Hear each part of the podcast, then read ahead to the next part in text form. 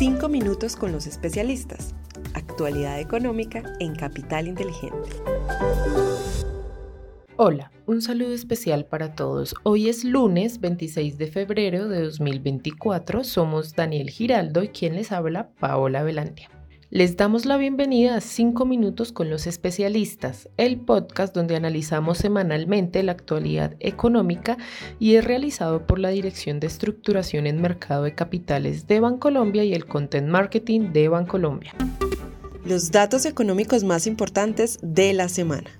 Comenzamos este episodio hablando sobre los índices de Wall Street, los cuales cerraron la semana con valorizaciones que los llevaron a alcanzar nuevos máximos históricos. Esta fuerte sensación de apetito por el riesgo a nivel global fue impulsada por el optimismo sobre las tendencias en inteligencia artificial y los buenos resultados corporativos de Nvidia, la principal empresa fabricante de chips. Por otro lado, se conocieron las actas de la reunión de la Fed, en donde se expresó que la inflación se mantiene por encima del nivel objetivo, por lo que se debe tener cautela con los recortes de tasas. A nivel local, Fedesarrollo publicó el índice de confianza industrial, que en enero de 2024 aumentó 4,5% con respecto al mes anterior, debido al alza en las expectativas de producción para el próximo trimestre. Sin embargo, el índice de confianza comercial disminuyó un 2,1% mensual debido a una caída en las expectativas de la situación económica. En cuanto a los datos económicos de la semana, el jueves 29 de febrero se publicará la tasa de desempleo de Colombia en enero de 2024 y el viernes 1 de marzo la tasa de desempleo de la eurozona en enero y el PMI manufacturero de Estados Unidos. Desempeño de los mercados internacionales. Ahora les contamos los tres datos más relevantes de los mercados internacionales durante la semana anterior.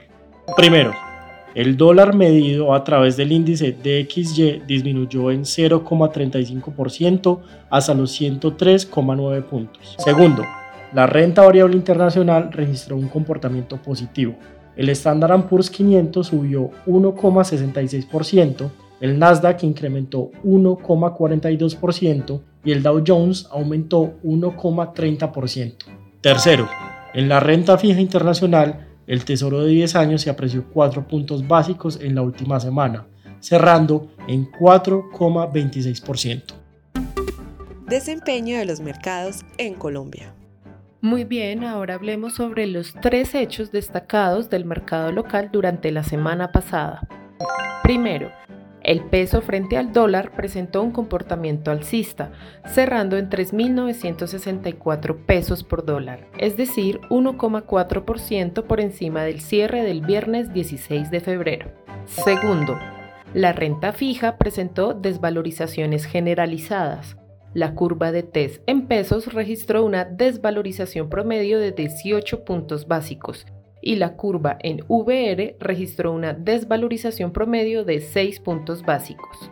Tercero, el índice MSCI Colcap tuvo un comportamiento positivo en la semana cerrando en 1.290 puntos, lo que significa un 2,7 por encima del nivel de cierre del viernes anterior. Desempeño de los fondos de inversión colectiva. Durante la semana, los fondos de liquidez y de renta fija tuvieron resultados positivos, exceptuando el fondo de inversión colectiva renta fija plazo, lo cual evidencia la defensiva de las altas tasas de retorno, teniendo en cuenta que en el mercado persiste la incertidumbre sobre los recortes de las tasas de interés por parte de la Reserva Federal.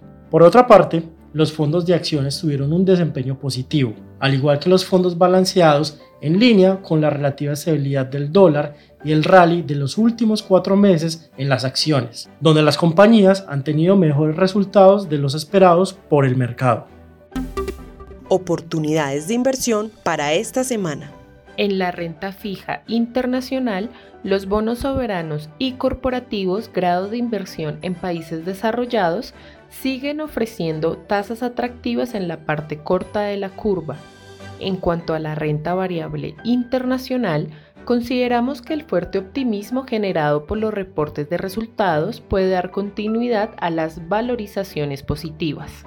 A nivel local, mantenemos nuestra preferencia por títulos en tasa fija, incrementando el plazo promedio al vencimiento de nuestras inversiones. En cuanto a tipo de mercados, hasta dos años optamos por títulos del mercado de deuda corporativo y en títulos de más largo plazo preferimos los de deuda pública. En cuanto al peso con respecto al dólar, esperamos que se cotice entre los 3.870 y 4.020 pesos durante esta semana. Mientras que en las acciones, aunque no descartamos valorizaciones adicionales, Considerando el desempeño de las últimas jornadas, esperamos que el índice muestre un comportamiento más lateral después de nueve días al alza. Paola, así llegamos al final, pero antes de despedirnos, recuerden dejarnos una calificación de 5 estrellas en Spotify y en Apple Podcast. Además, les invito a suscribirse al informe semanal dando clic en el enlace que encuentran en la descripción del episodio. Daniel, Gracias por acompañarme en este espacio y en especial a todos nuestros oyentes por escucharnos hasta el final. Los esperamos la próxima semana en un nuevo episodio de 5 minutos con los especialistas.